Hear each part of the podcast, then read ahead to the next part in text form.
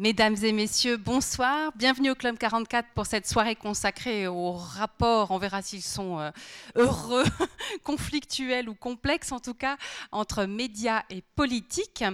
Euh, je me permets, avant de vous présenter notre invité, de vous annoncer notre prochain rendez-vous qui sera tout soudain puisque jeudi, on recommence. jeudi 19 avril, nous aurons le plaisir, euh, alors c'est une semaine placée sous l'égide un petit peu de la RTS, hein, avec Marc Decret qui est un ancien journaliste de la RTS mais qui est encore très présent sur les, ondes de la radio. Marc Decret et Sylvie Cohen, euh, que vous connaissez certainement, qui là viendront parler plutôt en tant que navigateur, en tant que skipper.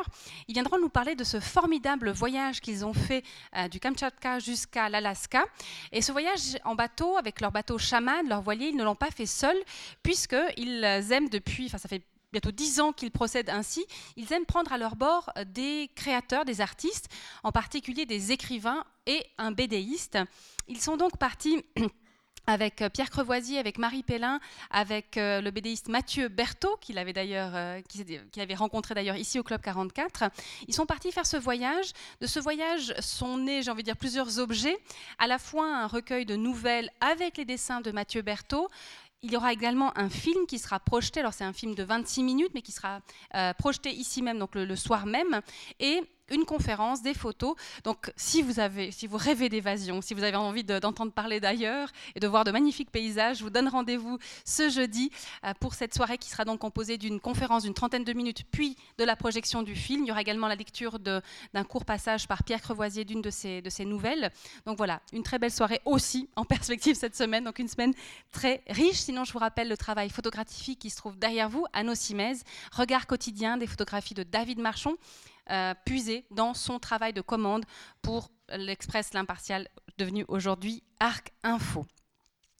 J'aimerais maintenant remercier vivement Alain Rebeté de nous avoir fait l'amitié de venir au Club 44 euh, ce soir. J'en suis vraiment très heureuse parce que ce jurassien d'origine, mais né à la Chaux-de-Fonds, j'ai appris ça tout à l'heure, euh, vit dans le canton de Neuchâtel pour quelques jours encore. Et, c'est vrai que de le croiser souvent à la gare de, Neuchâtel, j'avais quand même envie qu'une fois il vienne ici nous parler de son métier.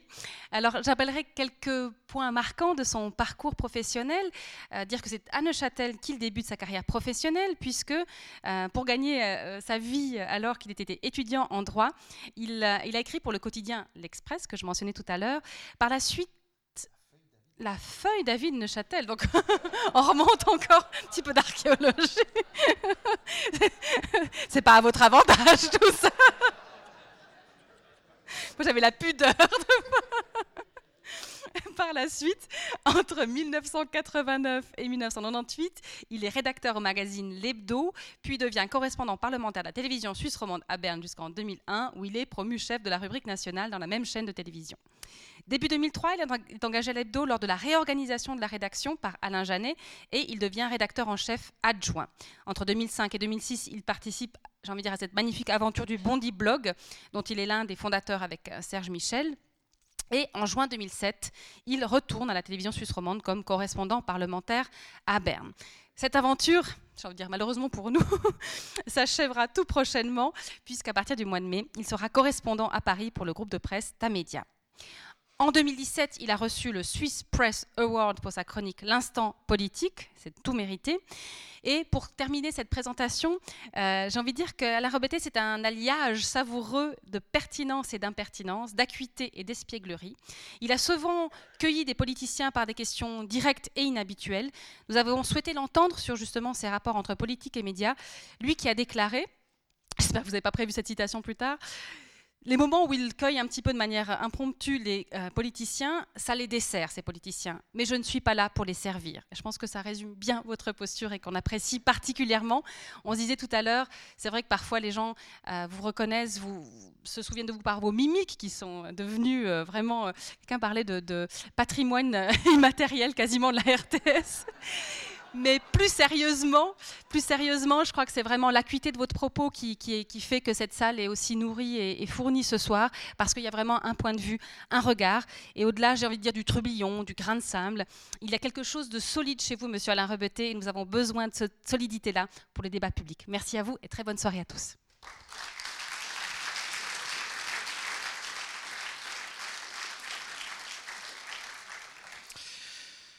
Merci. Vous, aurez noté que dans ma remarque où je, euh, je rappelle avoir commencé à la fée David Neuchâtel, il y a un peu une des traces de l'âge. Hein. Euh, quand on est jeune, on a envie de, paraître plus âgé que ce qu'on est. Hein. Après, il y a un moment où euh, on a plutôt tendance à oublier les années qui passent et plutôt à les effacer. Et quand on rejoint le grand âge, finalement, on se glorifie d'être un vieux. Une des coquetteries de, de l'âge dans lequel je suis en train d'entrer. Dans la grande tradition, journalisme et politique, c'est un peu la même chose. Euh, là, je parle de la tradition du 19e ou de la première moitié du, du 20e siècle. Ce que j'appelle cette grande tradition, c'est celle où, les journaux avaient une couleur politique, où ils défendaient véritablement une pensée. Ça pouvait être le, libéralisme, euh, marchand, socialisme, le, nationalisme. Euh, souvent, le rédacteur ou le directeur de la publication euh, exerçait des responsabilités politiques et pouvait être un élu local, régional ou, national. ils intervenaient véritablement directement dans le débat public, mais dans le débat politique en tant, en tant qu'acteur politique. Et, très fréquemment, euh, il passait au fond pour le porte-voix d'un parti.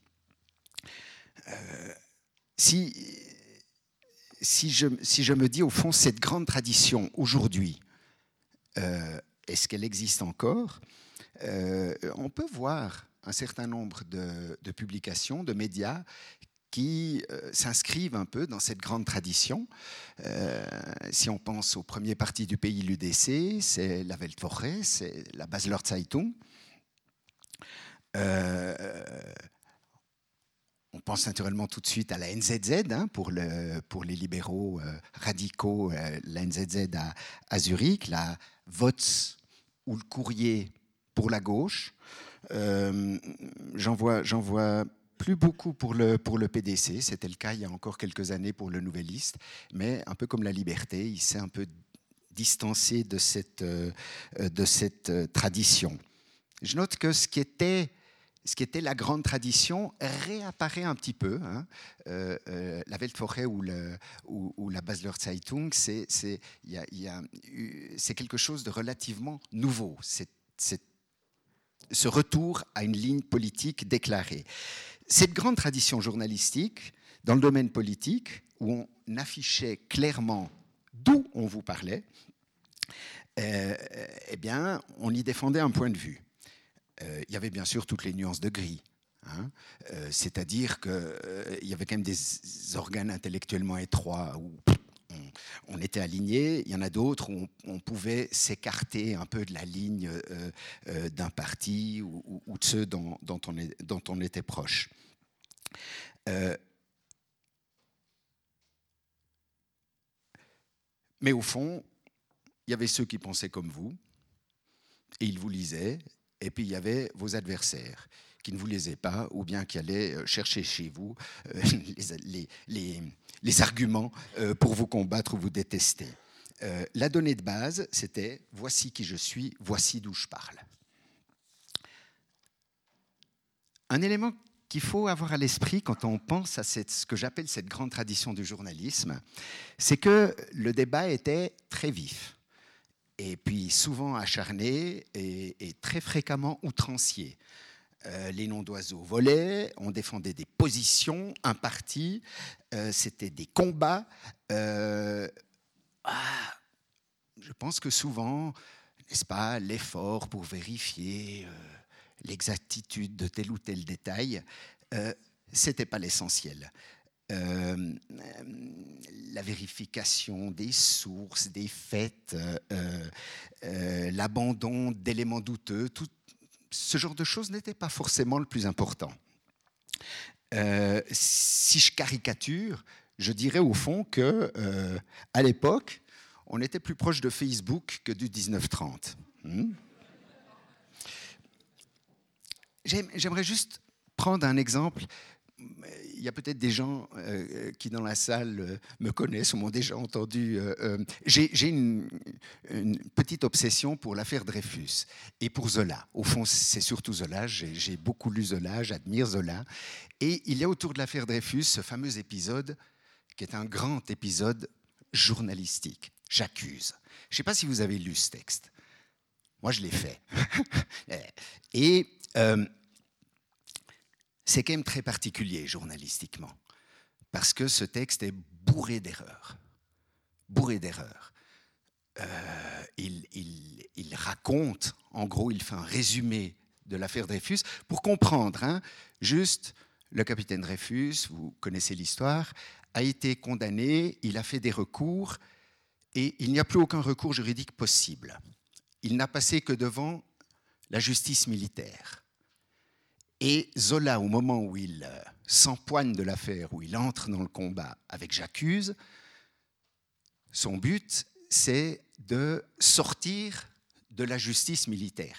Il résume l'affaire, il porte des accusations. À la fin du texte, j'accuse euh, le général tel et tel, commandant en chef de l'armée, j'accuse, le, j'accuse, j'accuse, j'accuse. Il y a une liste comme ça d'accusations,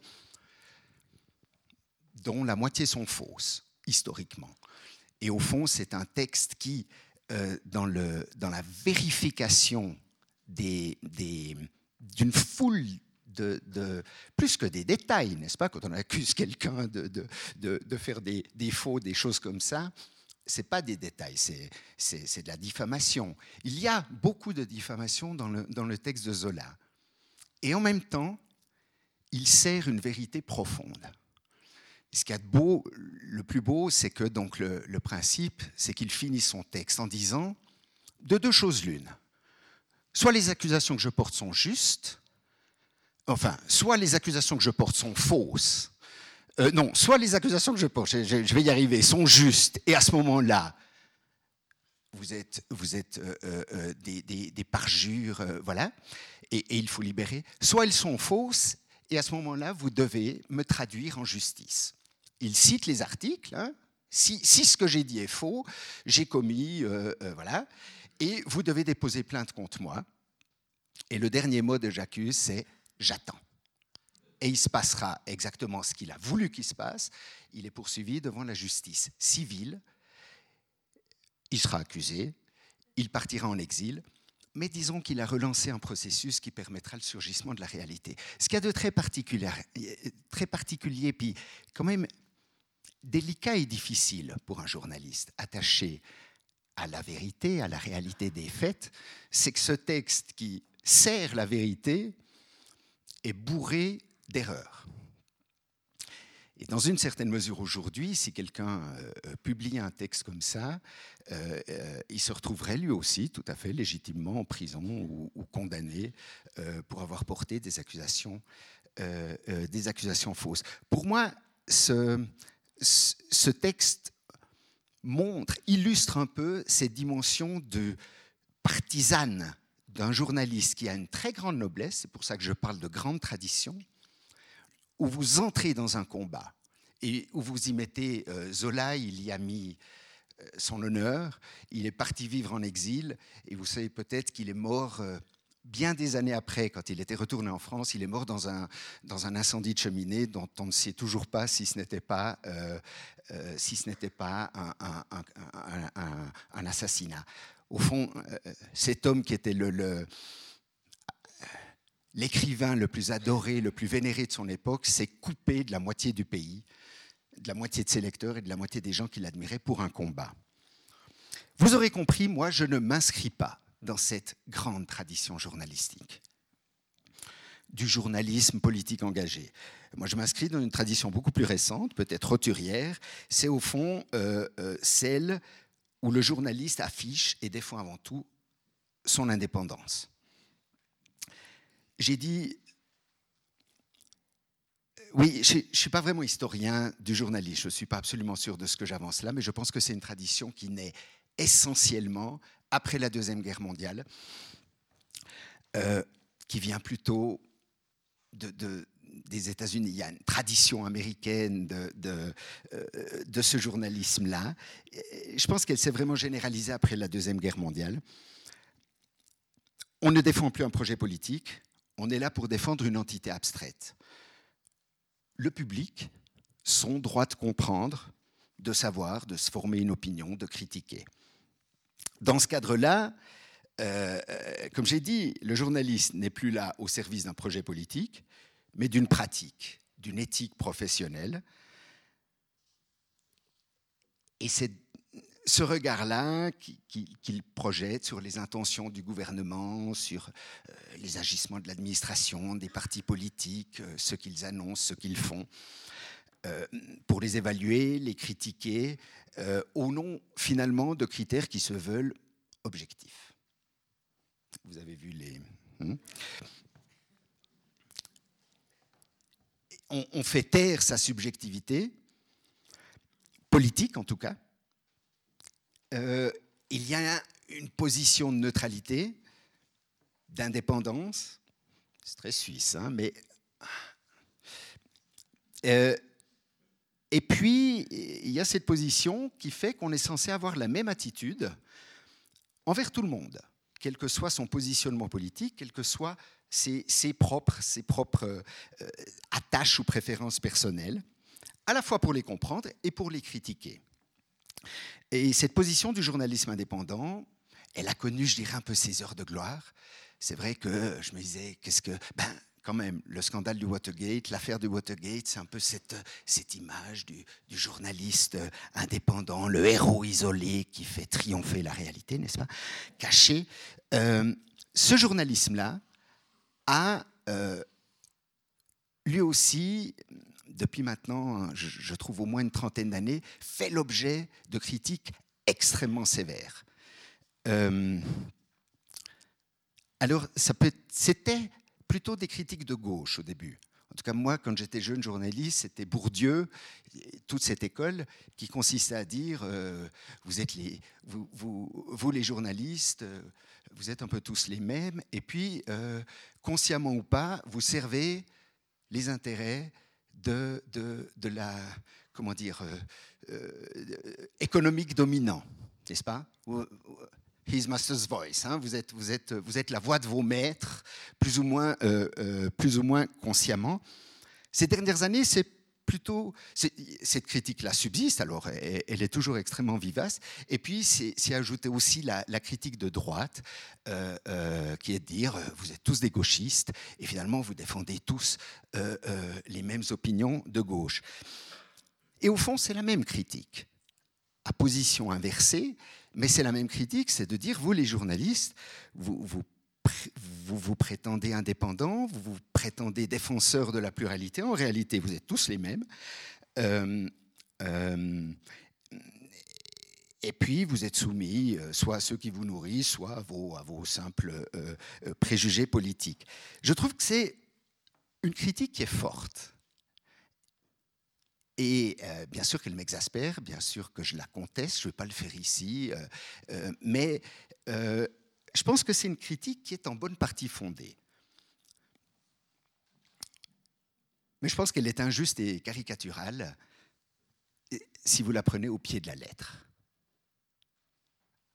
On en reparlera peut-être après, mais euh, oui, bien sûr. Je trouve que toutes ces critiques que j'ai exprimées, elles, euh, elles, ont une vraie part de, vérité, elles nous interpellent très profondément. Maintenant, croire que euh, simplement, à la fois nous on dit tous la même chose, et puis à, la fois vous les crétins, vous, gobez euh, tous de la même manière ce qu'on vous dit, moi je n'y crois pas du tout. Mais je constate qu'aujourd'hui les journalistes ont une très mauvaise image. Je dois dire, ça m'inquiète pas particulièrement, parce que j'ai l'impression que c'est pas récent. Euh, aujourd'hui, on est des menteurs. Autrefois, on était des alcooliques et des gens assez vénaux, euh, prêts à, des picassiettes, n'est-ce pas? Euh, Moi, j'ai toujours connu un regard assez méfiant à l'égard du journaliste. et ce, je ne trouve pas que ce soit nouveau. Ça peut être simple, puis quand ça devient une religion d'État, comme c'est un petit peu le cas aux États-Unis actuellement sous, M. Trump, eh bien, vous voyez, tout va bien, ça relance les actions des journaux, parce que on se dit, bon, bah, si, le, si le Commander-in-Chief dit que tous les journalistes sont des menteurs, peut-être qu'il a tort. Voilà, bon. Mais il reste pour moi cette question très importante. D'où parle le journaliste. Quand il était dans, un organe politiquement engagé, c'était clair. Quand il est indépendant, il y a cette question. Mais c'est quoi vos opinions? Et puis nous, on tortille du cul, sans, vraiment, euh, euh, sans vraiment vous le dire, et on vous explique pourquoi. C'est une question, euh, oui, que je trouve fondamentale, même si je pense que le journalisme indépendant, il est possible à condition d'être prêt à se fâcher. Euh, parfois avec votre éditeur, et puis parfois avec vos interlocuteurs. Si vous êtes prêt à cela, je pense que vous pouvez garder votre liberté. Bien. Je ne sais plus quelle est la date, vous avez dit, euh, euh, quand je suis allé à Berne. Je, crois que c'est quand j'y suis retourné. Au fond, la première fois que je suis allé à Berne pour, pour la télévision, c'était en 99. Voilà. Quand vous allez à Berne pour la télévision, c'est un sentiment assez grisant. Vous entrez euh, au cœur du monstre. Je vous raconte une petite anecdote. À l'époque, je travaillais à l'hebdo, j'avais fait un portrait euh, d'un politicien de Châtelois, euh, monsieur Claude Frey, que je connaissais depuis très longtemps parce que j'avais couvert à la feuille David Neuchâtel la, la, politique de la ville donc, on se connaissait depuis très longtemps. Mais le, portrait que j'avais fait de lui à ce moment-là ne lui avait pas plu. Et, un des effets de ce portrait euh, faisait que la, fois d'après où j'avais voulu l'appeler, euh, sa secrétaire m'a dit un petit instant, je vous le passe. Et puis après, elle, reprend l'appareil et dit écoutez, euh, il n'est pas là. Bref, et puis, vous, vous réessayez deux semaines après pour une autre, et puis il refuse de vous prendre, donc vous comprenez que vous êtes devenu persona non grata. Et ça faisait quelques mois qu'il refusait de me parler, etc. Ce qui était quand même un peu embarrassant, parce que Claude Frey, c'était quand même un des politiciens. Voilà. Et là-dessus, j'arrive à Berne, il était conseiller national à l'époque, et là, j'étais plus l'hebdo. J'étais euh, la TSR à l'époque, la télévision. Et il a fallu qu'on se croise trois fois la première fois qu'on s'est croisés au palais, comme on dit, il m'a fait un petit signe de tête. La deuxième fois, il m'a dit bonjour. Et la troisième fois, il a commencé euh, de me parler, n'est-ce pas? Voilà. C'est là que vous voyez aussi, euh, cette anecdote, pour moi, elle dit beaucoup des relations entre journalistes et politiciens. On a besoin l'un de l'autre. Et puis, il se tisse entre nous des relations pas amicale. Ça pourrait être le cas. Moi, je ne pense pas. Pas du tout. Mais humaines et qui peuvent être vraiment cordiales. Et le problème, c'est de ne jamais tomber dans la dépendance l'un de l'autre. C'est un problème qui, euh, je pense, guette l'un et l'autre. Si on prend un, cas français, euh, l'ancien président de la République, on a dit qu'il avait une espèce de dépendance aux journalistes. Euh, euh, voilà. Vous avez donc à gérer un peu ce problème des relations humaines, des liens plus ou moins sympas, sincères qui se tissent, mais qui ne doivent pas vous influencer. Et puis là derrière, il y a le problème très délicat des informateurs c'est-à-dire celui qui vous donne des infos. Et les politiciens peuvent être des informateurs, peuvent être vraiment des gens qui, vous donnent des documents, qui vous disent ce qui s'est passé dans telle réunion de commission ou, euh, euh, confidentielle. Le lien à l'informateur, c'est important. Et si pour maintenir ce lien, euh, vous êtes conduit à le ménager, à euh, ne plus le critiquer, eh ben, vous commencez à perdre votre indépendance. Vous avez accès à des informations, mais vous perdez votre indépendance. J'ai une ancienne collègue qui a pris sa retraite, qui était, qui était vraiment une femme qui connaissait presque tout. C'est fou ce qu'elle savait, mais elle n'écrivait rien.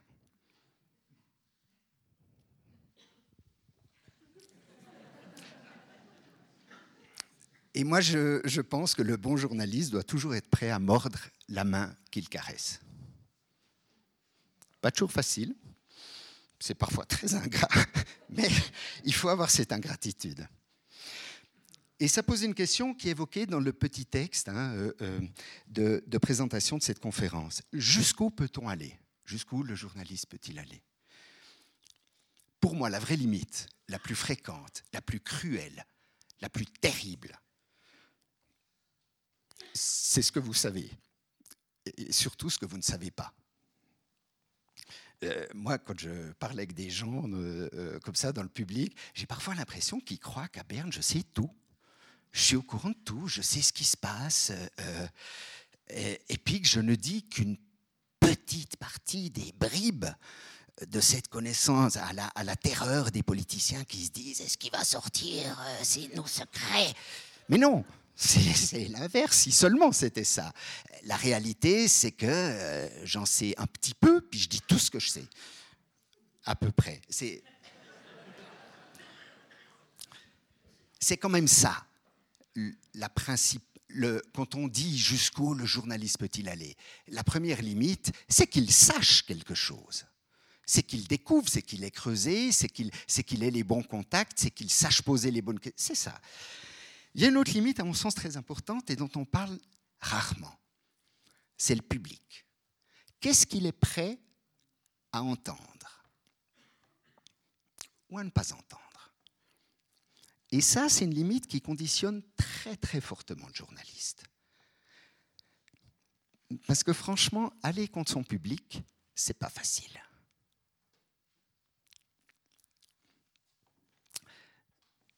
Un ou deux exemples? Défendre la marge de manœuvre des psychiatres au lendemain de l'affaire euh, Adeline, la mort d'Adeline? Pas facile. Euh, défendre le plan de sauvetage le soir ou le lendemain de son annonce, vous savez, les 60 milliards euh, de la, de la Confédération, défendre ce plan de sauvetage? Vraiment difficile. pour prendre un exemple international, critiquer les pseudo-preuves euh, euh, avancés par les Américains ou les, ou les Anglais euh, sur les armes de destruction massive irakiennes avant l'intervention. C'est pas, d'après moi, un hasard.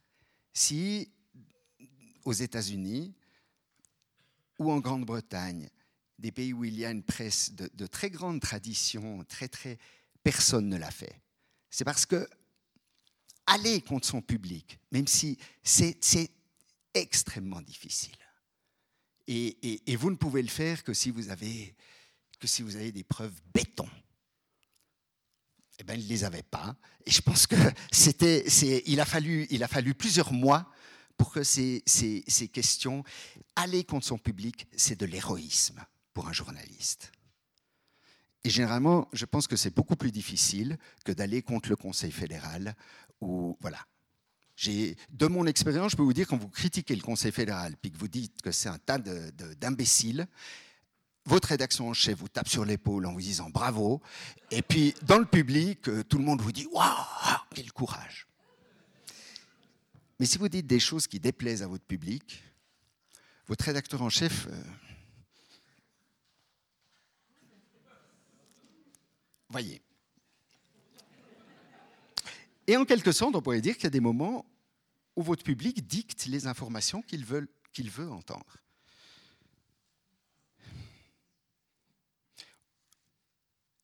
Et pour moi, on rejoint ici la question du récit en politique. Le récit, je ne sais pas comment le définir, c'est une mise en forme euh, de la réalité pour, au fond, la, en faire une vérité, ou pour défendre euh, faire passer une vérité. Un exemple de point de vue, de, récit. La mondialisation appauvrit les peuples et elle accroît les disparités de revenus entre les gens.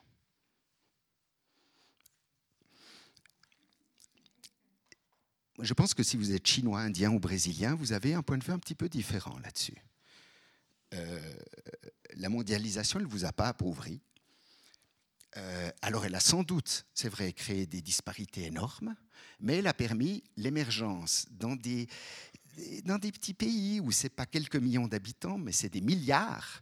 Enfin, on est en, pas des milliards, mais des centaines de millions d'habitants.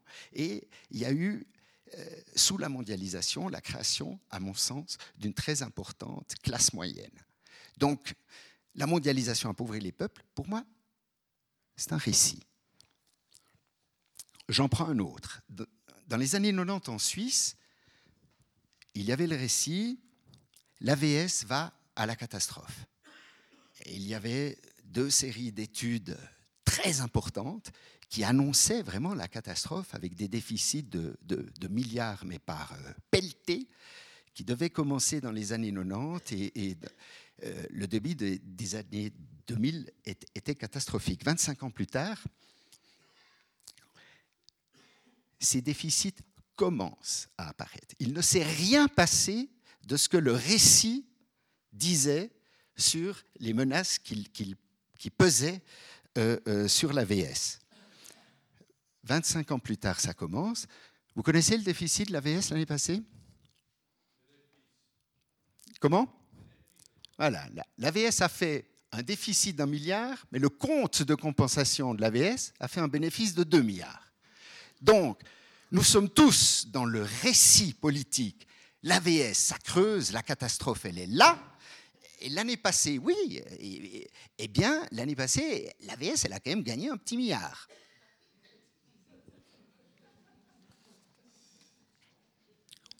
Je ne dis pas, vous avez bien compris, qu'il n'y a pas de problème pour l'AVS à l'avenir. Hein. C'est pas du tout. Je parle du récit. C'est ces convictions dans lesquelles nous baignons.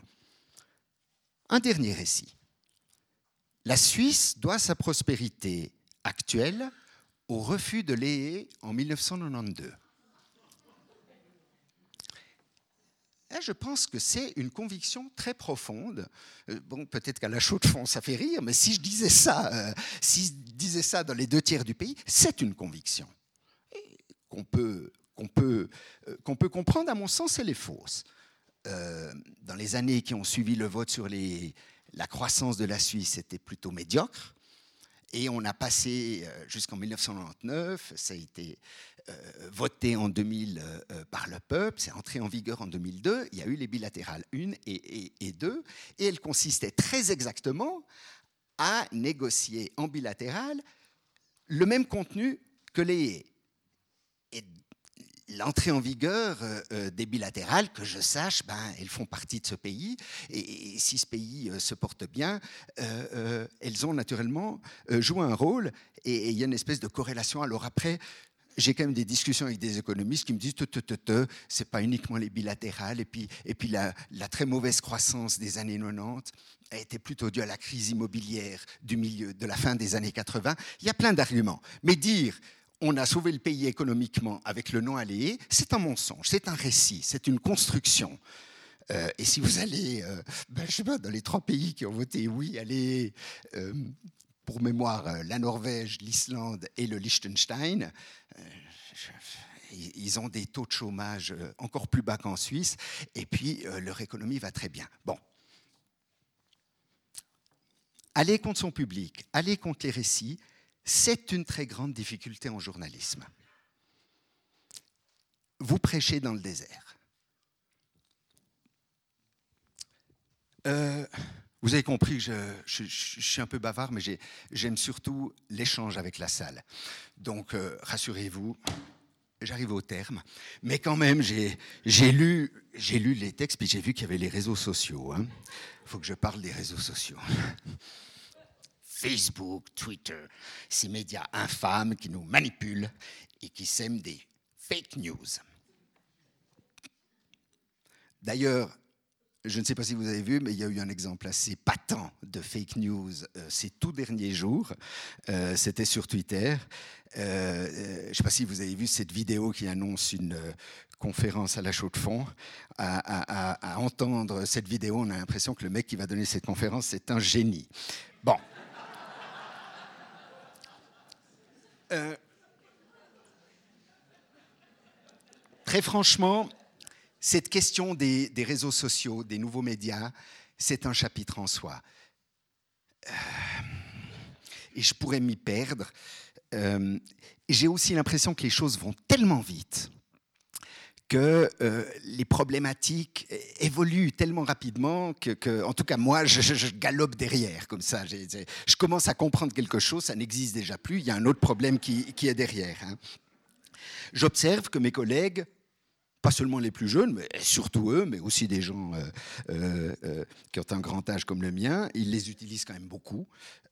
ça leur permet souvent une espèce de veille politique.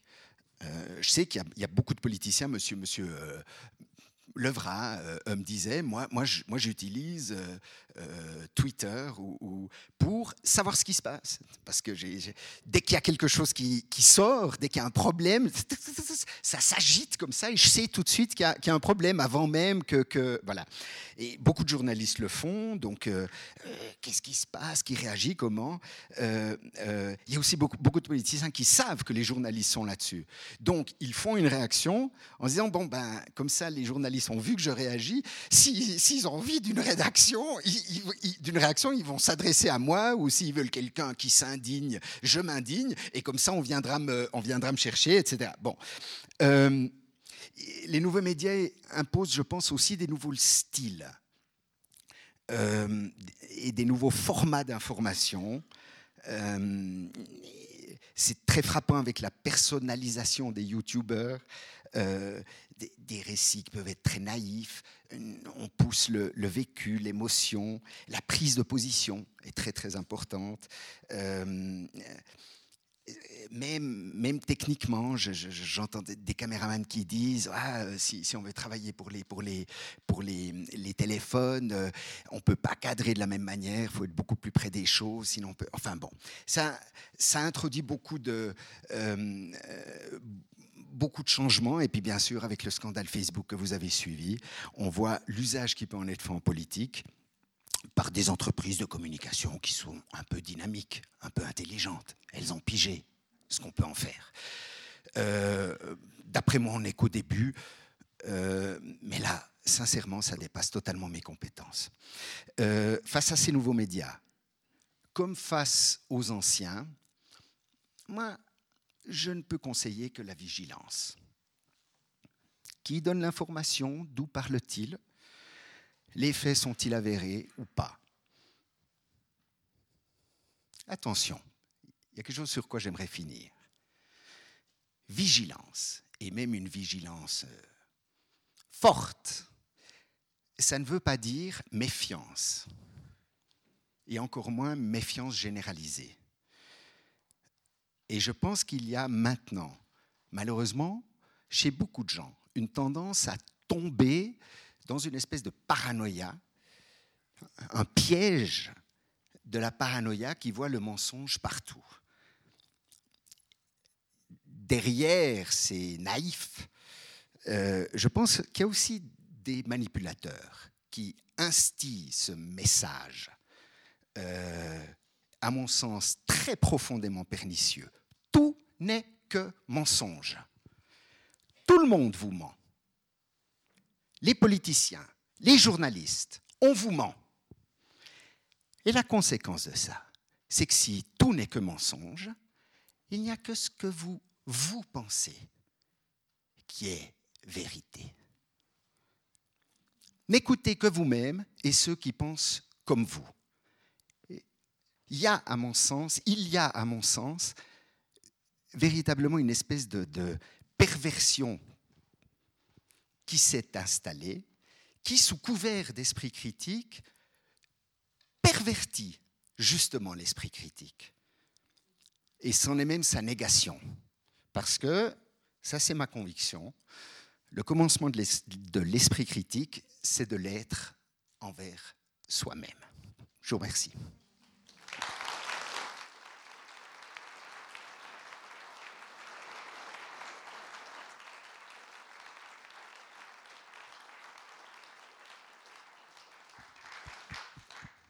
Ce qu'a dit Monsieur Répété concernant les vidéos euh, sur la page du Club 44 euh, est faux, évidemment.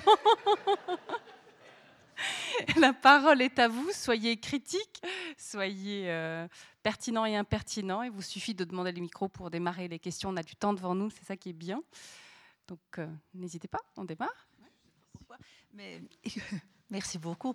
Je voulais juste dire, vous parliez de journalisme indépendant, et puis je pense aussi, j'aimerais rendre hommage à notre journaliste impartial, c'était Gilles Bayot. Et je pense au problème du haut et bas.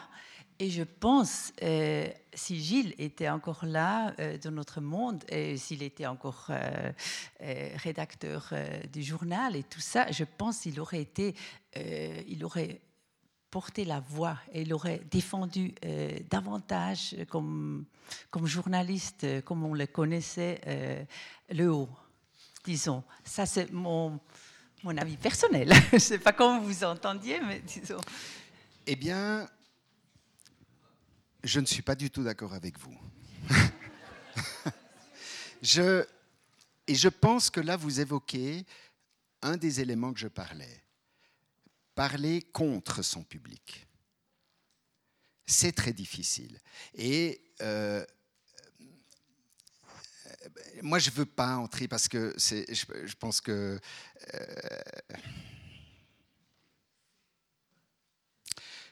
pour aborder un sujet, pour aborder des, des, questions aussi graves que celles qui touchent le, canton de Neuchâtel actuellement, cette division entre le haut et le bas, qui me semblait, moi, qui suis né hein, dans ce canton, qui ai vécu là, euh, je, pensais que c'était des choses euh, qui, étaient devenues mythiques, ridicules, dépassées.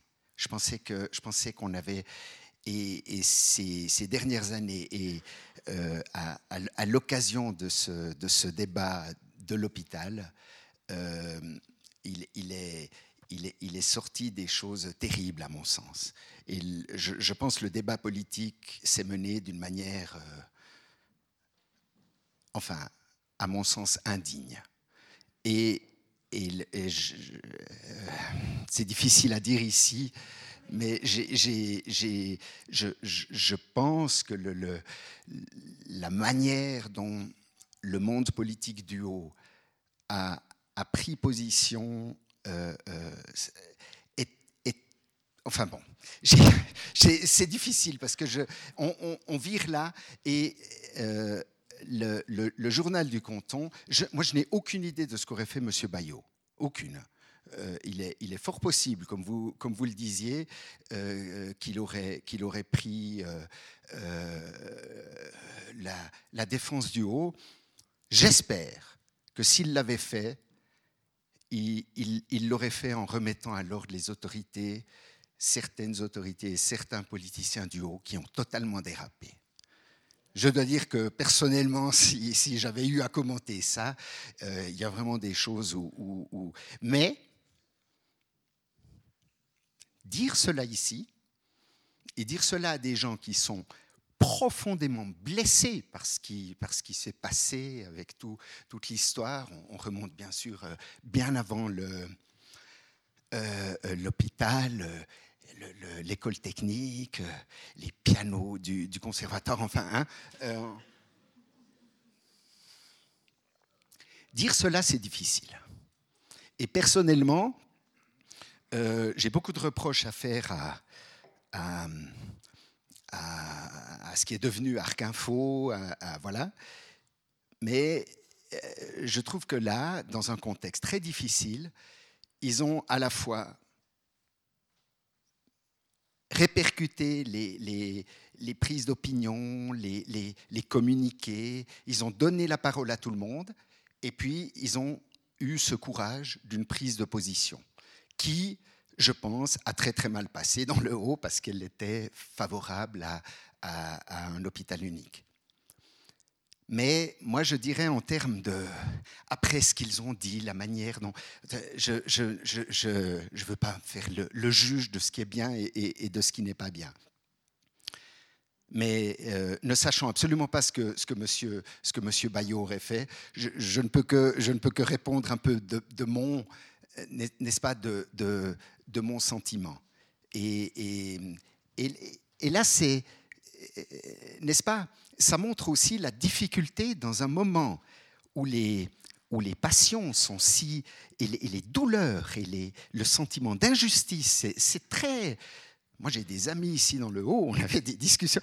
Et, et il faut respecter ça. C'est des choses qui sont qu'on peut pas, on peut pas dire vous êtes, vous êtes des idiots, vous êtes tous des crétins, c'est ça qu'il faut. Et puis euh, en avant, marche. C'est pas comme ça que ça se passe. En politique, c'est pas comme ça. Mais journalistiquement, arriver à, mener des débats, quand, les, passions sont aussi... C'est très, très difficile. Et, là, j'ai le reproche, pour être très clair, le reproche que j'ai envers euh, euh, de nombreux politiciens, c'est qu'ils n'ont pas apaisé les passions, c'est qu'ils n'ont pas essayé de, de, tirer le débat vers ce qu'il aurait dû être un débat de fait. Voilà, ils ont attisé les passions. Et ça, euh, pour moi, c'est ce qu'on appelle le populisme. Et, voilà, il n'est pas l'apanage d'un parti. voilà. Mais je, je suis désolé, hein, je, vous, je, vous, réponds. Euh, voilà. Merci pour votre franc-parler. On a notre question ici. Comme beaucoup de personnes dans cette salle, je suppose que vous avez euh, vu le débat, ou plutôt l'entretien de dimanche soir qui opposait le président de la République française à, deux journalistes, Plenel et Bourdin. Comment avez-vous, euh, comment analysez-vous plutôt la manière, bon. euh, cette relation entre médias et politique? J'ai honte. Je ne l'ai pas encore regardé. Je suis désolé je ne peux pas vous en parler. Je, je suis désolé, je ne l'ai pas. Je ne l'ai pas euh, alors j'ai lu quelques papiers, mais euh, c'est vraiment un truc. J'ai envie d'aller le voir, mais je ne pouvais pas dimanche. Je suis désolé. Mais on croyait que vous saviez tout. eh ben voilà, hein, je ne sais plus qui m'interpelle, mais oui, ah oui, oui, oui.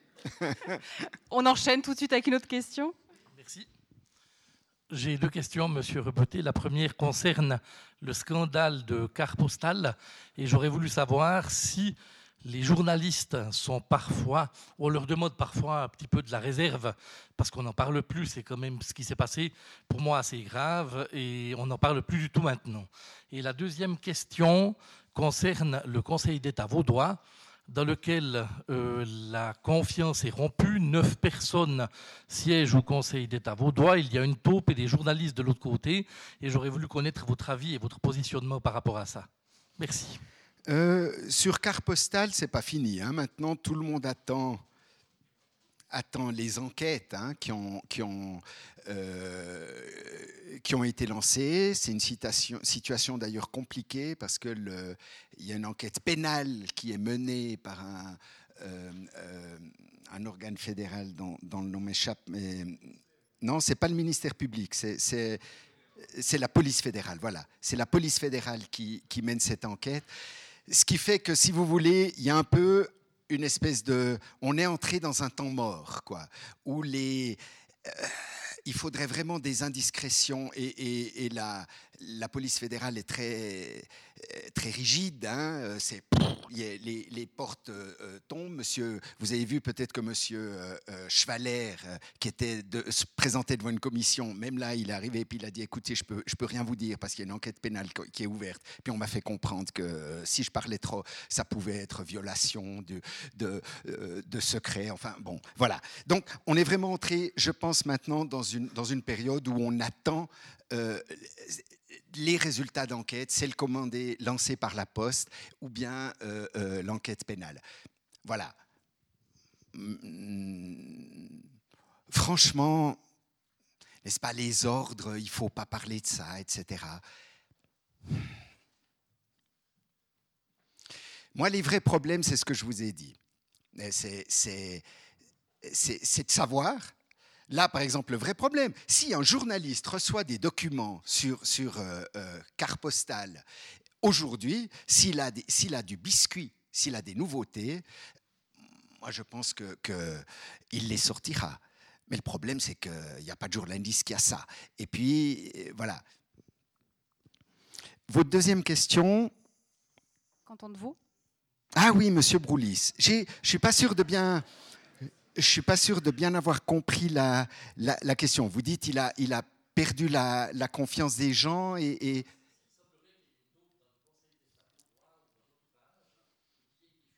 Oui. Sept.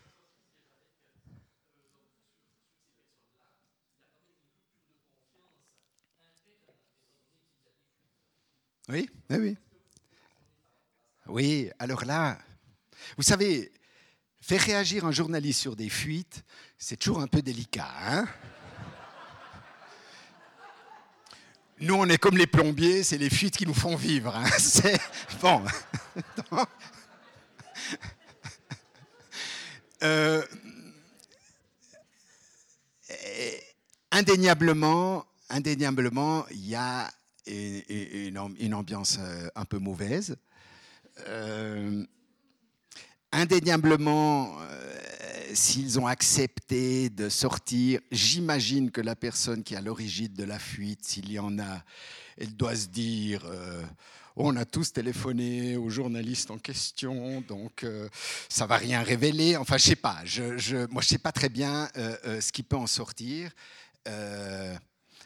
sinon, sinon que oui, c'est une très mauvaise ambiance. C'est assez bizarre. C'est des luttes politiques. Moi, j'ai une, j'ai une et si on était en petit comité, je vous dirais, voilà, mon hypothèse, c'est qu'il y a telle ou telle personne. Euh, ça ne m'étonnerait pas qu'elle soit à l'origine de ces... Moi, je les connais à peu près tous. Hein, Voilà, j'ai une hypothèse, mais jamais je l'avancerai comme ça, parce que j'ai aucune preuve. Et, euh, c'est vrai qu'il peut y avoir des... Euh, y a, on, sent bien que là derrière, il peut y avoir des intérêts politiques, n'est-ce pas? Euh, c'était un gouvernement qui était dominé par M. Broulis et par M. Maillard, qui ce fameux tandem, euh, voilà, Malice Brouillard, etc. Et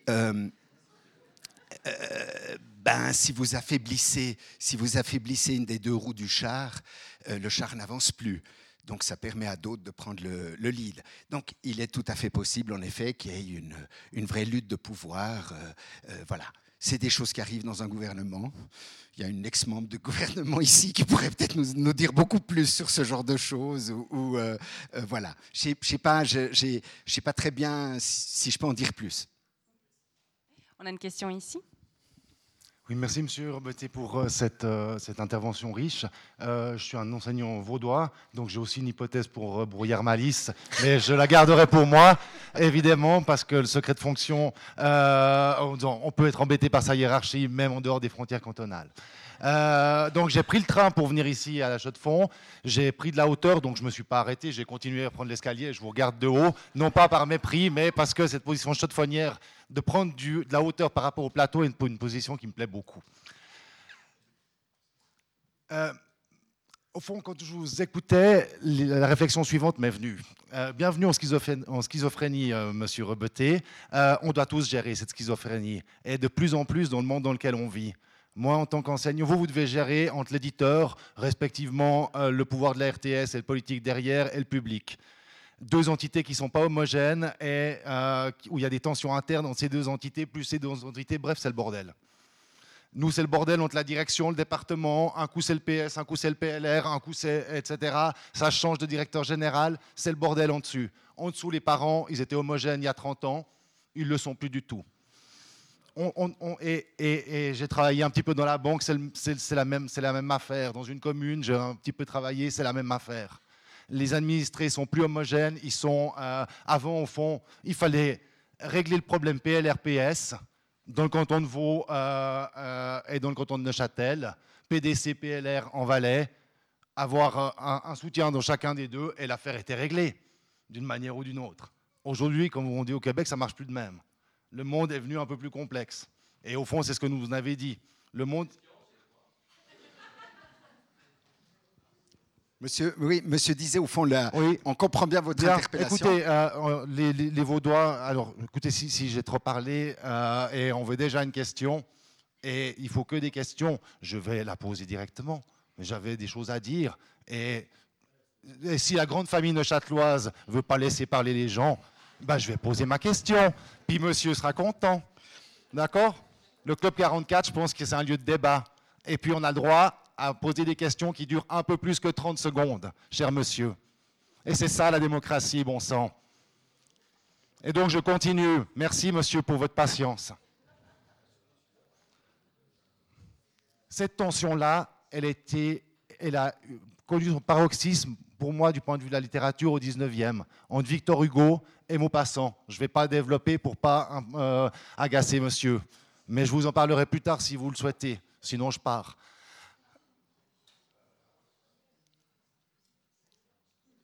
Donc, ma question, elle est simple.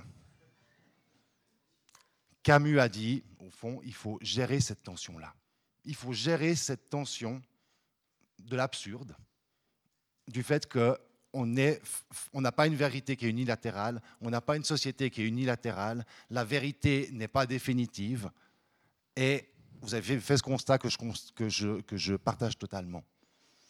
Maintenant, une fois qu'on a fait le constat, comment est-ce qu'on gère au quotidien ceci pour à la fois dire quelque chose, parce qu'on ne peut pas garder ces hypothèses toute sa vie pour soi, on doit quand même les dire à un moment ou à un autre, et quand elles deviennent évidentes, ça ne sert plus à rien de les publier, puisque tout le monde les sait. Les journalistes doivent avoir un pas d'avance. Comment on gère cette tension? Merci. Bon, pour moi, c'est pas. Vous avez dit à un moment le, problème avec euh, l'éditeur ou son public, euh, ce que, ce que j'ai évoqué. J'ai dit à un moment, il faut être prêt à se fâcher.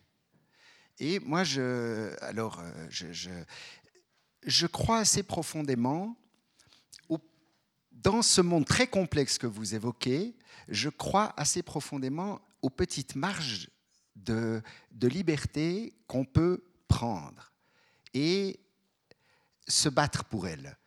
À mes jeunes collègues, euh, quand, quand, parfois ils se plaignent parce que euh, ah, euh, ah, Genève, la rédaction en chef, ils nous demandent toujours ça, euh, on peut pas faire voilà. Moi, c'est sans doute plus facile pour un pour un journaliste qui, qui, qui a une place dans la rédaction, qui a, qui a, a, a de l'expérience, une légitimité, voilà, qu'un jeune collègue n'a pas cette place, cette expérience et cette légitimité, je ne les ai pas toujours eues. Et aujourd'hui encore, il faut se battre pour. Et quand vous n'êtes pas d'accord avec votre rédacteur en chef, euh, parce que vous estimez que euh, le sujet qu'il voudrait vous faire faire n'est pas le bon, mais que vous en voulez vous en proposez un autre, déjà, si vous estimez que le sujet qu'il vous propose n'est pas le bon, il faut euh, euh, déjà en avoir un autre à, suggérer, à proposer. Hein et puis après, vous vous battez pour ce sujet. Et puis vous le convainquez. Pas toujours d'ailleurs. Mais en général, si vous l'ennuyez beaucoup, il y a toujours un moment où il, où vous dira Bon, ben fais-le, tu m'emmerdes. Mais s'il n'est pas bon, voilà. Et ça, c'est un des éléments de la liberté. La liberté, voilà, on ne vous la donne pas. Jamais. Enfin, je ne sais pas, vous avez peut-être des expériences différentes, mais. Donc, c'est. Et, c'est. Alors, c'est parfois des, petites victoires, c'est parfois des victoires un peu plus grandes. Euh, moi, il m'est arrivé, si je dois parler clairement, les situations, je dirais, j'ai eu des situations difficiles avec des politiciens, y compris des politiciens importants. J'ai eu des gens euh, qui refusaient de me recevoir. C'est embarrassant quand vous devez faire une interview importante. C'est difficile, hein c'est, voilà. J'ai été jeté en dehors de certains bureaux, des gens en public qui m'ont dit, euh, alors qu'ils avaient un verre de vin comme ça, et qui sont deux fois plus grands que vous, euh, vous, euh, c'est en Valais. vous, vous avez, vous avez avantage à foutre le camp donc je vous vide mon verre à la gueule. Bon, j'ai pas, pas le sens de l'accent. Hein. Euh, Et puis après, vous devez aller dans la salle où, où il y a tous ces gens, vous savez que vous y êtes l'ennemi public. Voilà, bon, ça, mais le plus difficile, dans mon expérience, c'est quand il me prenait... euh, euh, c'est quand il m'arrivait de parler de, ma propre entreprise ou de mes propres directeurs et que je les traitais de la même manière que je traite n'importe qui. J'ai eu des expériences pas toujours très faciles, n'est-ce pas? Alors de deux choses l'une. Euh, soit vous les traitez comme n'importe qui, vous savez que vous aurez... Voilà, il ne faut pas faire d'erreur. Si vous faites une erreur, euh, pop, ça tape. Hein Parce que même sans faire d'erreur, on vous fait des menaces. Pas des menaces, on vous dit, ouais, non, mais tu sais, as tout à fait la liberté de parler, mais là, franchement, c'est un mauvais sujet, alors dorénavant, on surveille tous tes sujets. En général, ça dure trois semaines, parce qu'après, comme ça leur demande du boulot, il y a quand même un moment où ils arrêtent. Mais voilà, n'est-ce pas? Voilà. Si ça vous fait peur, vous ne le faites pas.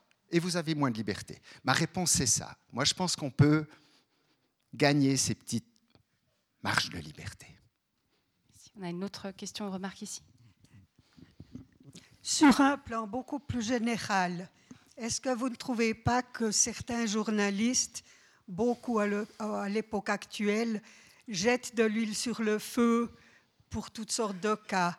Vraiment euh, amplifient tout, reprennent tout pour que ça dure et puis pour euh, agrandir des affaires qui ne sont pas forcément très graves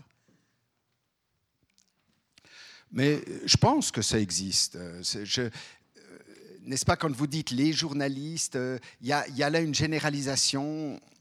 Les journalistes, c'est moi. Je, veux dire, je ne suis pas tous les journalistes, mais quand on parle des journalistes, on parle aussi de moi. C'est comme les cons. Je ne suis pas tous les cons, mais quand on parle des cons, on parle aussi de moi, n'est-ce pas? On est tous un peu le con de quelqu'un.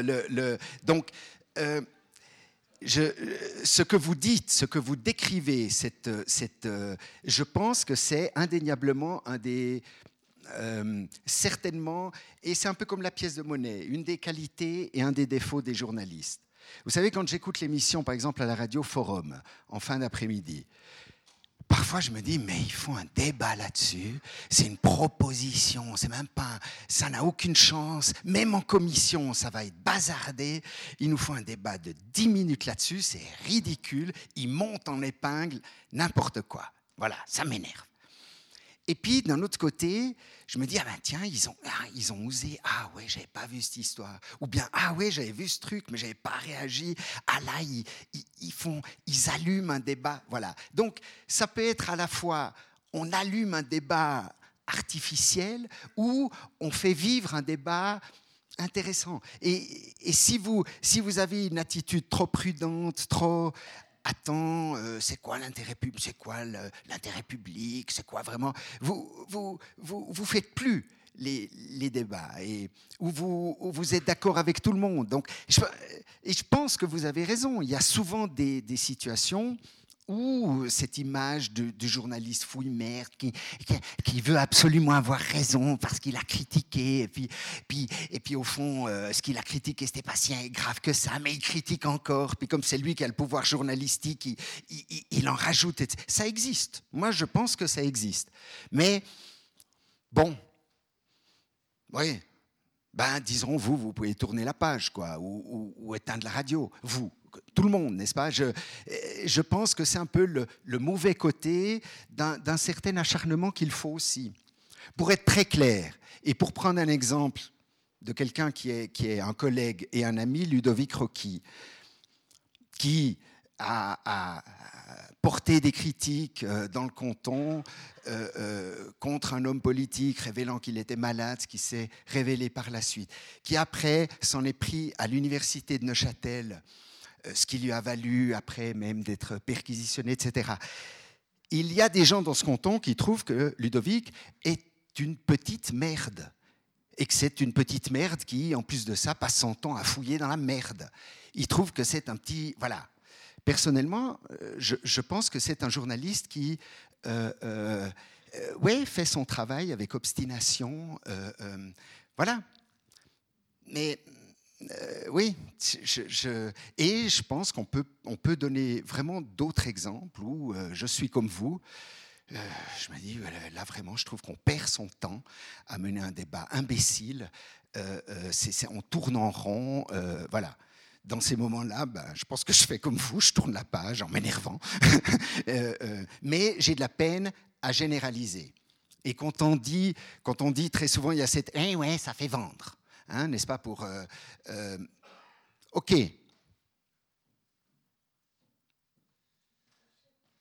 Ce qui fait vendre, c'est quand même que c'est acheté. Hein. Donc, c'est... Je, moi, je veux pas. C'est difficile à répondre à votre question parce que je trouve qu'elle est, elle est, elle est à la fois très générale et je trouve abusive dans la généralité.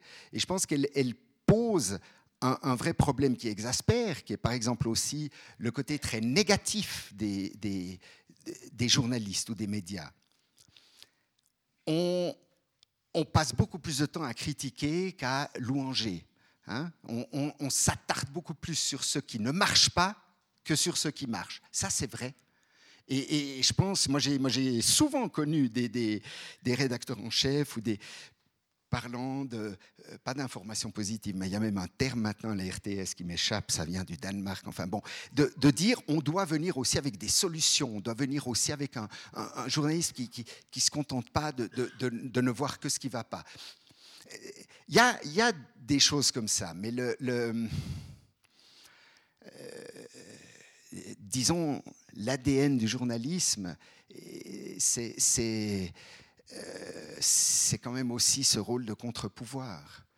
Euh, là où il est le plus, le plus euh, disons, difficile, etc. Et c'est pas pour rien que dans les pays autoritaires, les journalistes sont toujours, comme les dirigeants de l'opposition, les premiers qu'on arrête, c'est les dirigeants de l'opposition et les journalistes. Enfin, ceux, ceux qui, qui vont chercher.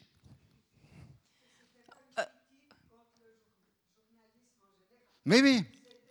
Mais je.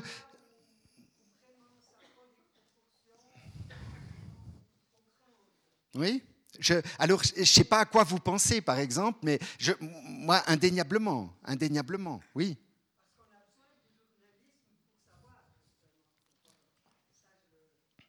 Et il y a, et, il y a je vous l'ai dit, il y a un, il y a beaucoup de défauts chez les journalistes. Si, je devais parler des défauts des journalistes, euh, moi, comme journaliste, je trouve que les, parmi ceux qui sont les plus désagréables ou les plus lâches à interviewer, c'est les journalistes. C'est extraordinaire comme, ils sont lâches. Quand ils doivent, euh, euh, faire ce qu'ils demandent quotidiennement aux autres dire la vérité de ce qui se passe dans leur entreprise, dire, voilà, Là, tout d'un coup, euh, euh, c'est là aussi qu'on voit, en effet, peut-être aussi à quel point les journalistes se méfient d'eux-mêmes. C'est peut-être quand même, c'est pas un très bon signe, n'est-ce pas? Ça montre aussi qu'ils sont, oui, pas toujours aussi fiables. Je, ne dis pas que les journalistes sont, sont, euh, sont vraiment. je réponds pas vraiment à vos questions, mais je, réfléchis un peu. je Si, si, vous y répondez. On a beaucoup d'autres questions, donc on va enchaîner, monsieur. Voilà, moi j'ai une question donc par rapport au basculement euh, d'un journaliste qui va dans la politique. Je prends en Suisse, euh, on a quelques exemples, je pense à Fatih Derder par exemple. Quel regard vous, vous portez sur votre ex-collègue qui devient parlementaire à Berne et puis, au niveau aussi des, des, politiciens, quel, est le regard Comment il est accueilli Comment ils sont accueillis ces anciens journalistes qui deviennent des politiciens? Merci. Euh, moi, le regard, euh, j'y ai un peu répondu en, évoquant ce que j'appelais la grande tradition hein, au, début de, euh, mon exposé. moi, je, je trouve que ça s'inscrit dans une grande tradition. Et moi, les journalistes qui font de la politique, ça ne me scandalise absolument pas. Et je ne suis pas du tout d'accord avec mes collègues qui disent ça n'est pas le rôle d'un journaliste. Je vous ai dit, je m'inscris personnellement dans une autre tradition. Euh, voilà. Mais je pense que chacune a sa légitimité, sa noblesse, ses limites. Et qu'un journaliste qui fait de la politique continue à exercer le journalisme, ça ne me gêne pas du tout. Là où ça me gêne, euh, parce qu'il y en a d'autres, Monsieur Koppel, euh, euh, il y, a, Monsieur, monsieur un autre journaliste de la, VOTS qui est, aussi à l'UDC, il s'appelle Keller. Il y, a, plusieurs journalistes qui ont fait le pas de... Moi, je trouve, voilà, on sait d'où ils parlent. Là, là, bon, moi, ce qui me fait rire, c'est quand M. Koppel disait, euh, euh, quand on lui disait euh, Ah oui, vous êtes à la tête de la Belle-Forêt, très proche de l'UDC, puis qu'il interrompait, puis qu'il disait Ah non, je, suis journaliste, je suis indépendant. voilà, ça, ça me fait rire. voilà, maintenant, ça, ça me fait rire, n'est-ce pas? Si on, si on fait du journalisme politique, il faut au moins le reconnaître, quoi. mais mais, mais ça ne me gêne pas et je pense je ne saurais pas vraiment vous dire quel est le regard qu'on a, qu'on a sur eux. Moi, je n'ai pas l'impression qu'il... Euh, qu'il, euh, un type comme Couple, naturellement, quand il est arrivé, son, son média, la forêt est tellement, est, tellement euh, forte comme ça, et, et, c'est, c'est un peu l'organe qui fait la police à l'UDC zurichoise, n'est-ce pas? Donc, je sais qu'il y a beaucoup de membres de l'UDC qui euh, disait non mais c'est quoi C'est un collègue ou c'est un flic? Euh, ça, je sais que dans le, dans le groupe de l'UDC, euh, il y a certains papiers qui ont été publiés dans, dans, dans la Weltforêt qui étaient assez peu appréciés parce qu'ils distribuaient les bons et les mauvais points dans son parti. Ça, c'est voilà. Là, ça devient un petit peu voilà. Mais bon, on sait d'où il parle et, et je pense qu'il y a de nouveau cette dimension du journalisme engagé, combatif, et qui dit voilà d'où je parle, moi je trouve que, que, ça ne pose pas de problème. Et je ne suis pas d'accord avec mes collègues euh, qui disent que ça n'est pas compatible. Une autre question ici? Oui, Monsieur Rebetté, j'aimerais que vous me donniez votre opinion sur euh, ce que je considère personnellement comme l'affaire la plus grave de, de cette année dans les médias. C'est la crise de, de l'ATS à laquelle votre nouvel employeur est assez étroitement mêlé. Alors, j'aimerais bien entendre votre, votre avis à ce sujet. Oui, je suis, je suis d'accord avec vous. J'ai d'ailleurs fait une. J'ai d'ailleurs fait une chronique à la radio où j'évoquais le fait que je pensais que la SSR, qui est un des, je crois que c'est le troisième, média, N7Z, et la SSR, c'est le troisième actionnaire le plus important avant la, prise de contrôle de, l'agence autrichienne. Euh, j'ai fait une chronique à la radio pour dire que je trouvais que le rôle de la SSR n'était pas si euh, brillant que ça et que finalement, euh, on sortait du, débat Nobilag où on invoquait le service public et je, je trouve en effet que la SSR aurait pu, dans le, dans le conseil d'administration, un peu mieux défendre la, euh, l'ATS qui mène vraiment, à mon sens, un très important travail de, service public. C'est une de ces prises de position qui m'a valu un mail un peu fâché de, de mon directeur, mais bon, hein, voilà. Euh, euh, mais je trouve que vous avez raison, en effet, l'ATS, c'est quelque chose d'important.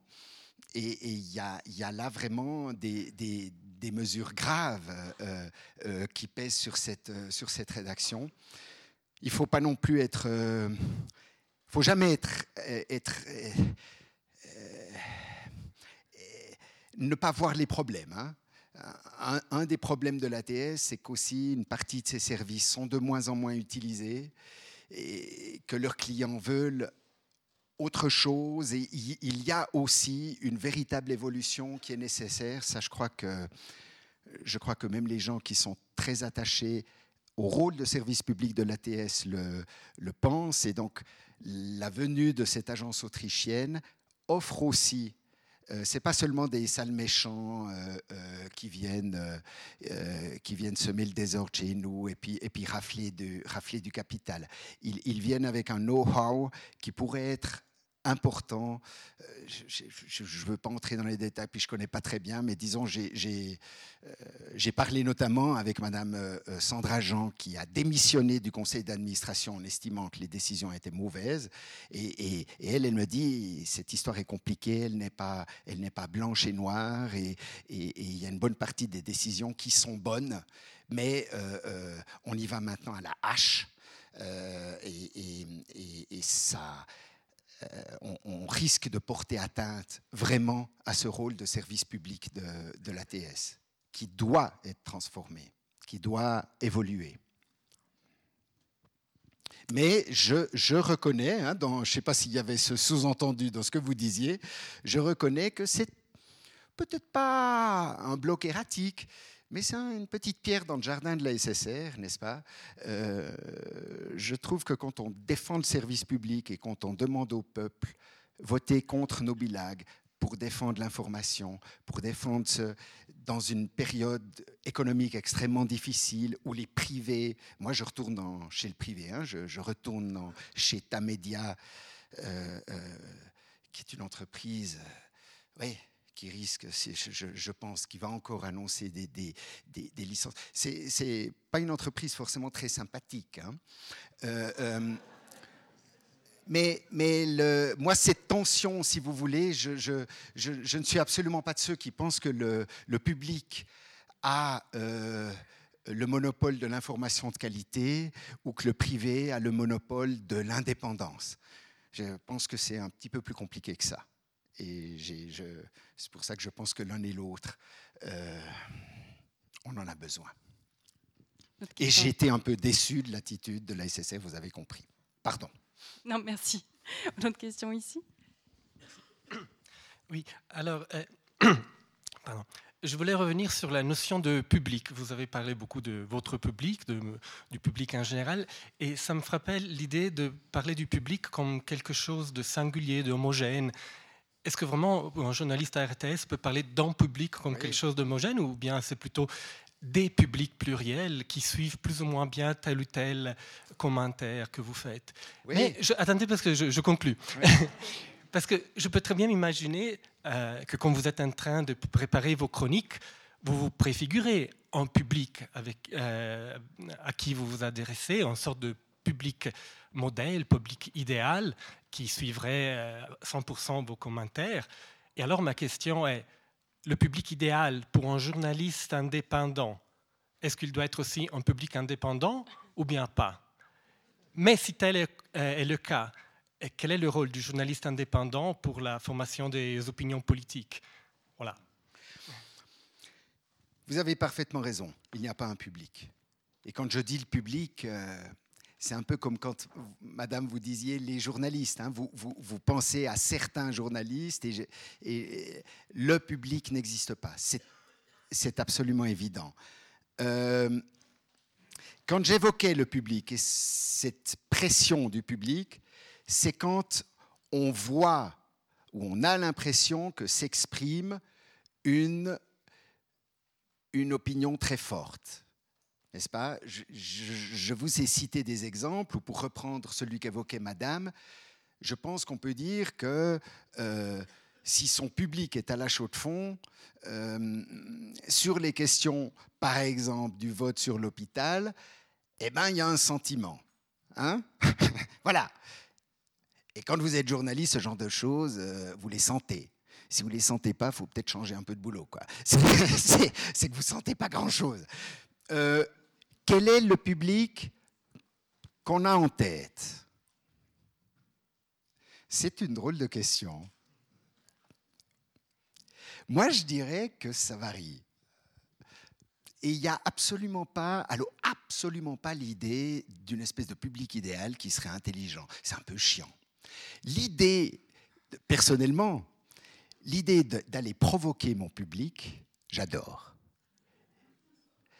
l'idée, ah, il pense ça, moi, j'aimerais attirer son attention sur quelque chose qui, qui euh, va... Allez, comment faire pour que ça soit compréhensible, clair, et puis parce que surtout quand on est, alors on peut faire des commentaires, mais c'est pas, c'est pas, c'est pas ce que je préfère. Moi, je préfère pouvoir faire une, une démonstration, n'est-ce pas? Et que ce que avancer des éléments, voilà. Et puis, au bout, au bout du compte, euh, euh, voilà, dire euh, ouais, moi je pense ça, faut que vous votiez ça, c'est pas forcément le plus, le plus intéressant. Ça m'est arrivé. Ça m'est arrivé. Ça m'est arrivé, par exemple, c'était à quelle occasion? Ça m'est arrivé plusieurs fois, par exemple, dans des débats qui touchaient à la solidarité des romans avec le Tessin. Et il y a eu, j'ai fait une fois un commentaire où j'estimais que euh,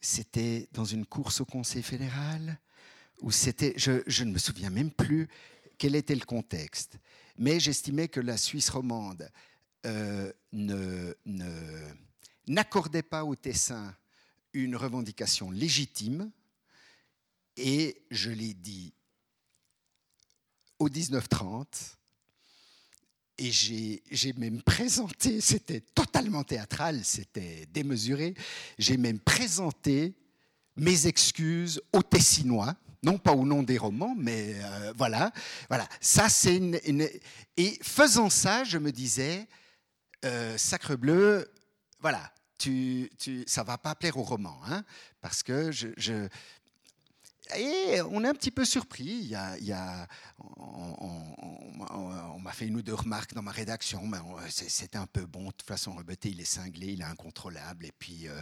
euh, ça, va être oublié. Et puis, il y a eu beaucoup. J'avais été surpris, c'est peut-être aussi, vous voyez, quand on parle de son public ou de ce qu'on pense, j'avais été surpris du nombre de réactions en Suisse romande disant pleinement d'accord avec vous. Euh, et puis, l'espace de quelques jours, j'étais un héros au Tessin, ce qui n'est pas désagréable. Bon.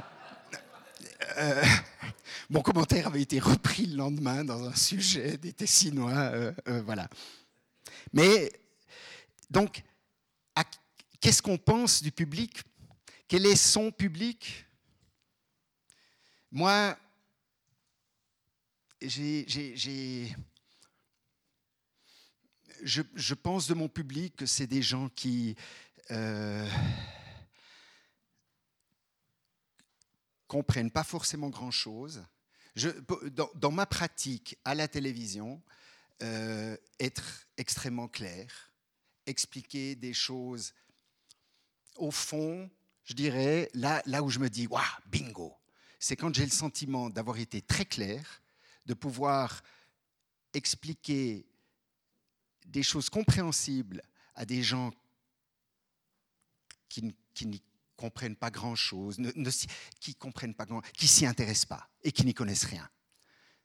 Et que le propos signifie aussi quelque chose pour ceux qui suivent et sont passionnés.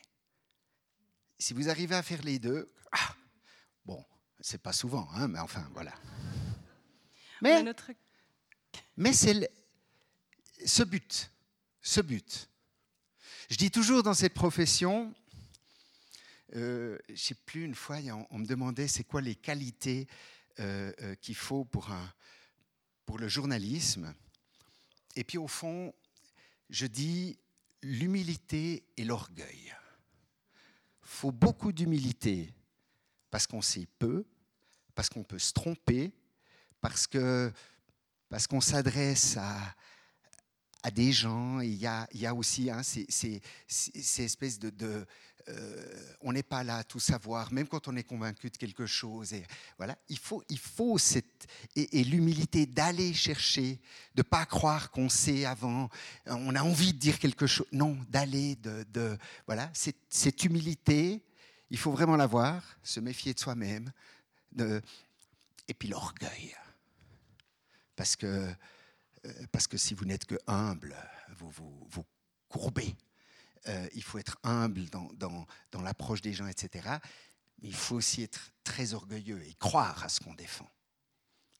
Et c'est dans cette tension, hein, euh, vous, vous, parliez de tension, je, trouve que dans cette tension, on vit parfois ses plus belles émotions.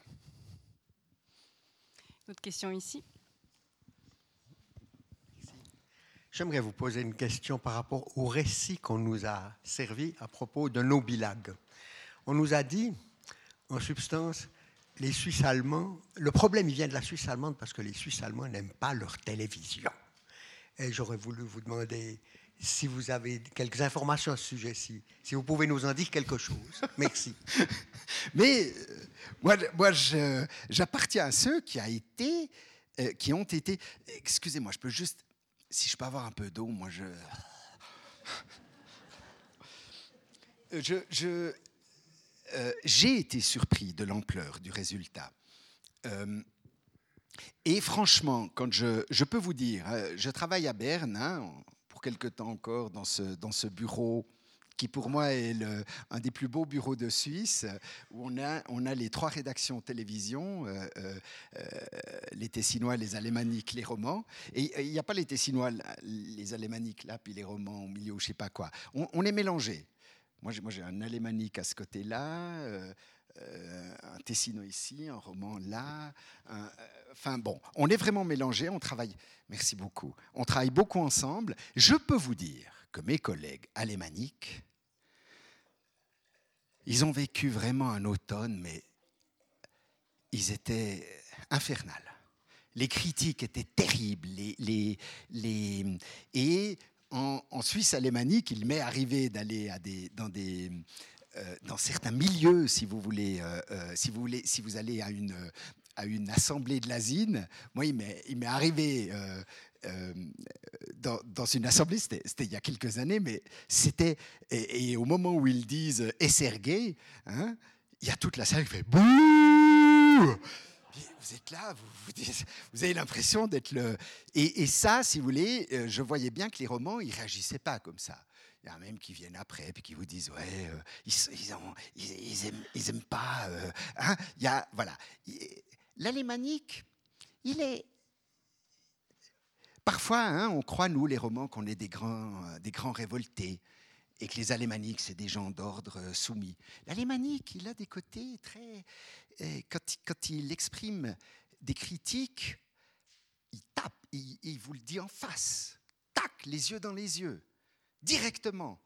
Il et il s'est passé en effet quelque chose. Je, peux vous assurer que mes collègues alémaniques pensaient très franchement qu'il que, y aurait une majorité de, de oui à l'initiative. En tout cas, ça, il l'aurait dit à la fin de l'année passée. Ouais. Et, quelques-uns d'entre eux, je pense à un collègue alémanique de la radio, de, DRS, qui m'a dit ça va être 65% de oui. De, de, non, pardon. Il n'y croyait pas du tout. Il disait les gens critiquent, etc. Mais on touche à une institution et puis, au bout du compte, ça va, voilà. Puis quand j'entendais, je me disais, 65, il va fort, ça a été 72. Quoi. Bon, euh, euh, oui. Mais le, le, cette perception, cette perception, elle est, vous savez, c'est pas toujours facile. Hein. Je, je c'était pas un récit. Euh, beaucoup de, beaucoup de, de politiciens aussi me disaient, ah, ah, ça va être dur ou s'ils étaient favorables à nos bilagues, ils disaient vous allez voir le résultat, ça va pas être facile pour vous. Il y avait, il y avait quand même. Euh, c'est après, il y a eu le débat, etc. Le, ce sentiment d'une critique envers la télévision en Suisse alémanique, beaucoup plus envers la télévision qu'envers la radio. C'est généralement, euh, il y a un très fort attachement. C'est très très rare que vous entendiez ces arguments à l'égard de la radio. Euh, euh, de la SSR, mais à l'égard de la télévision, très très fort. Voilà. Et puis, au bout du compte, il la regarde quand même, et il y a quand même eu une forme d'attachement, ou que c'est, je ne sais pas si c'est de l'attachement qui s'exprime à travers ces. En Suisse alémanique, c'était un petit peu moins fort, mais c'était plus de 68%, je crois, euh, en Suisse alémanique, ou même plus. Je ne me souviens plus des. Donc, comme vous le dites, hein, on, est parfois, on est parfois surpris, hein, euh, euh, sans que ce soit forcément ce que j'appelle un récit, c'est-à-dire une construction un peu délibérée, comme ça. Oui Ou peut-être c'est un récit. Je, je Une autre question ici? Merci. J'aimerais vous poser la question avec les, les nouveaux moyens de transmission. Est-ce qu'on n'est pas en train de perdre la gestion de la complexité, la faculté d'analyse, la faculté de synthèse? Et personnellement, je regrette énormément la disparition d'un hebdomadaire comme l'Hebdo où les journalistes faisaient justement ce travail. Est-ce que vous pouvez encore faire ce travail correctement d'analyse et de synthèse dans les délais qu'on vous donne? Ça, d'avoir les moyens de faire ce travail d'analyse et de synthèse, ou d'avoir les moyens de faire des enquêtes, c'est un des très grands enjeux.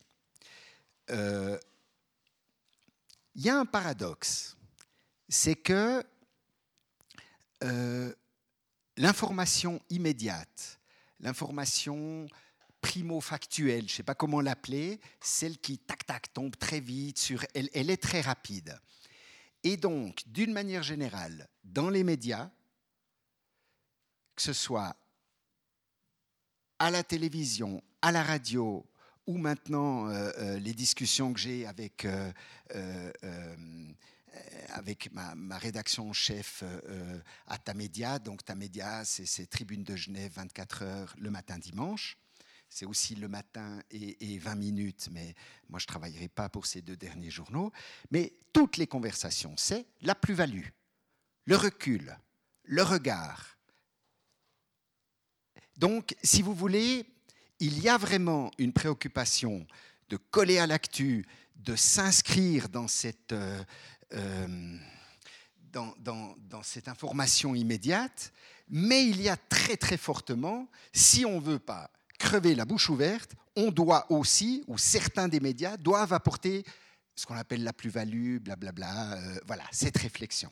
Ça, euh, je, je maintenant, hein, encore faut-il y arriver, mais je pense que c'est vraiment, c'est pas du tout un langage hypocrite ou euh, non suivi d'effet.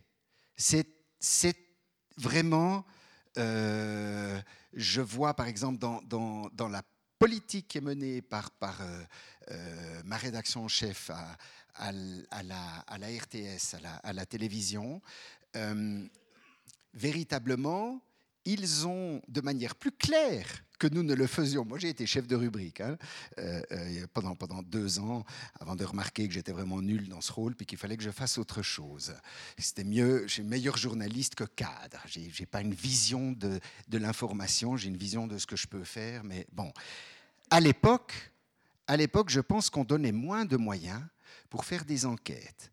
Pour, euh, voilà. La nouvelle rédaction en chef, elle a vraiment dit priorité à l'enquête, priorité à, des, à des... Voilà. Et il donne ses moyens. Et je pense que dans la presse privée, écrite, c'est aussi quelque chose qui, c'est une véritable tendance. Autre chose, je parlais de l'enquête. Euh, euh, j'observe quelque chose d'intéressant. Rendez-vous compte, hein, on est dans un canton qui a connu dans les années 70 une terrible crise horlogère je n'ai pas les chiffres en tête, mais je crois que l'industrie horlogère au début des années 70, c'est quelque chose comme, euh, je sais pas, de tête, moi je dirais 120 000 personnes, et on se retrouve, euh, je sais pas, je sais même pas s'il y en a 60 000 euh, ou 70, mais c'est un ravage. Comment? 35 000, enfin bon, un ravage. Et puis après, ça a repris. Ce ravage-là, on le connaît un peu dans ma profession. Moi, je suis fils d'horloger, donc j'ai connu dans les années 70 la crise horlogère, et je suis journaliste, donc je connais dans ces années-ci la crise journalistique. Je sais pas, je dois porter la poisse, moi. Hein mais, euh, euh, il faut prendre la mesure de la perte du nombre de journaux, cette diversité, c'est une perte qui n'est pas forcément si, si, si énorme, parce qu'il y, a certains journaux qui écrivaient un peu les mêmes choses ou qui reprenaient les mêmes. Mais quand même, une, une, euh, une perte de diversité très très forte, les, les, des licenciements, des... et puis je ne compte pas, moi, le nombre de collègues que je vois passer dans les services d'information. Si, quand je suis entré dans cette profession, il y a, je ne sais plus, 35 ans, au début des années 80-81, comme ça, euh, euh, il y a un peu plus de 35 ans, si à l'époque on était allé dans les cantons et à la Confédération compter le nombre de responsables d'info, chefs info, euh, euh, Presse, Stelle und so weiter, moi je pense qu'on n'en aurait pas trouvé 30 en Suisse. Aujourd'hui, je ne sais pas combien ils sont, mais je pense qu'ils sont au moins 5000. Donc, ah, 5000, j'exagère peut-être, 3000. Donc, euh, il y a vraiment eu une inflation des services d'information. À l'époque, vous pouviez atteindre c'est-à-dire ceux qui savent, un chef de service, n'est-ce pas? Qui savait, hein, j'aimerais savoir, il y a, euh, c'est quoi les, les, exportations, euh, pourquoi vous avez pris. la personne savait. Aujourd'hui, cette personne-là, elle est inatteignable. Et si vous la connaissez, que vous arrivez à l'atteindre, euh, soit, soit elle, euh, elle, éteint son, elle éteint son attel, elle vous donne rendez-vous dans un sous-sol, euh, et, puis et puis il vous dit en tremblant les... Non, mais j'exagère. Au fond, ce qu'elle elle, vous dit, faut voir avec le, le service d'information, et vous avez affaire à quelqu'un qui sait rien du tout, qui parle avec la personne, et puis qui vient vous annoncer des informations qu'elle n'a pas toujours très bien compris, etc. C'est comme ça que ça se passe aujourd'hui. L'autre l'autre rôle principal, là, c'est dans, le domaine public. Dans le domaine privé, le rôle principal des services de presse, c'est de vous empêcher d'avoir l'information et puis de vous répondre, euh, écoutez, nous prenons note de votre, de votre demande, nous allons y donner suite, et, voilà. Et puis ils vous baladent euh, euh, pendant des semaines, et puis ils sont là pour faire, voilà. Et de temps en temps, organiser de l'info. je trouve intéressant de voir que il y a de plus en plus des ONG qui font un travail journalistique ou parajournalistique. Et de plus en plus, si vous prenez une émission en France comme Cache Information, si vous prenez en Suisse Temps Présent, euh, euh, ou même chez nous à, Mise au Point, on travaille euh, parfois avec des ONG qui nous donnent vraiment, qui, qui, ont des gens sur le terrain, qui ont des contacts, qui mènent des enquêtes, qui font du boulot parfois de, et qui, en quelque sorte, jouent une espèce de rôle de service public d'enquête, de, comme ça. Après, naturellement, euh, c'est orienté. Hein. Euh, c'est pas parce que Greenpeace ou, euh, Public, Public Eye, anciennement, je crois que c'est Public Eye, anciennement la déclaration de Berne, ou je sais pas quoi. C'est pas parce que ces gens-là vous disent quelque chose que c'est forcément vérité d'évangile. Mais ils ont des moyens d'enquête, des, des, ils, vous donnent des contacts sur place, etc c'est assez, particulier de voir cette espèce de, euh, de, rétrécissement des capacités de travail dans les médias d'information. Il est en partie, euh, euh, il va, comme je vous l'ai dit, il est, c'est un peu caricatural. Il y a de moins en moins de journalistes et face à eux, il y a de plus en plus de responsables d'infos qui, qui sont là pour leur dire ce qu'il faut dire, hein, donc euh, ça c'est un problème. Mais il y a de moins en moins de journalistes, mais dans certaines ONG, euh, euh, il y a vraiment une espèce de, de, je sais pas comment dire, de, de, béquille de recherche qui s'est faite, et ça je pense que c'est assez intéressant. Tout en étant clair qu'il ne faut pas, après, il y a toujours le boulot à faire, vérifier, savoir de... La, oui, la personne nous a, nous a donné ces infos, mais, mais est-ce que c'est toute la vérité, etc. D'autres questions ici? Euh, Pendant très longtemps, je vous ai vu en deux dimensions, sur un écran de télévision. Et j'ai beaucoup aimé suivre la politique fédérale par vos commentaires. Et maintenant, je vous vois en trois dimensions. Prenez ça au premier et au second degré, évidemment, surtout au second. J'aimerais quand même vous féliciter par le rôle que vous avez joué, malheureusement j'apprends que ça sera bientôt plus le cas, de transmetteur. De transmetteur, d'avoir su intéresser le public à travers vos, techniques, votre humour en, en particulier, d'avoir su motiver et intéresser le public, moi je parle comme public maintenant, à la politique fédérale domaine rasant s'il en est. Et vous avez su le rendre intéressant. Pour moi, c'était un plaisir de vous entendre.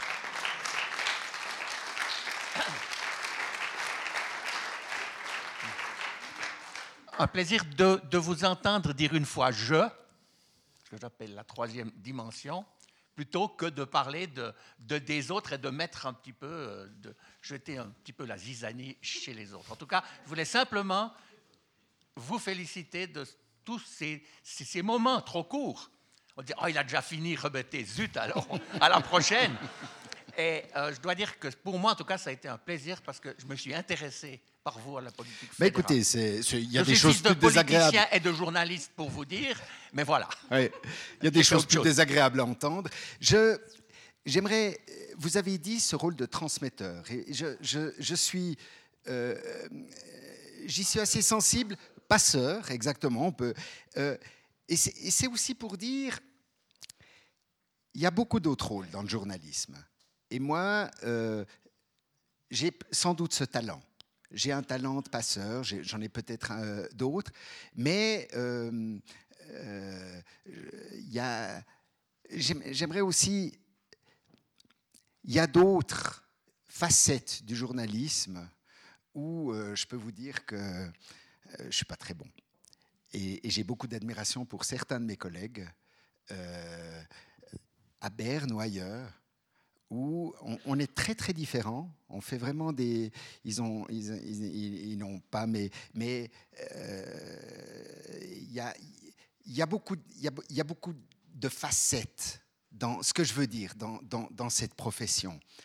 Et s'il n'y avait que des passeurs comme moi, euh, il y aurait y aurait euh, il y aurait de grands manques et, s'il n'y avait que des enquêteurs ou je sais pas quoi. Il y a, beaucoup, de facettes dans, le journalisme, y compris dans le journalisme politique. Mais, je- écoutez, merci de... J'aurais peut-être une dernière question pour conclure. Euh, dans, une, euh, dans, une, enfin, dans la dernière interview, je pense que vous avez donné au temps, euh, vous avez évoqué justement votre euh, futur travail à Paris et que vous aviez envie justement de ne pas interviewer toujours les mêmes, mais plutôt de faire découvrir de nouvelles personnalités politiques, peut-être moins en lumière, mais peut-être plus intéressantes.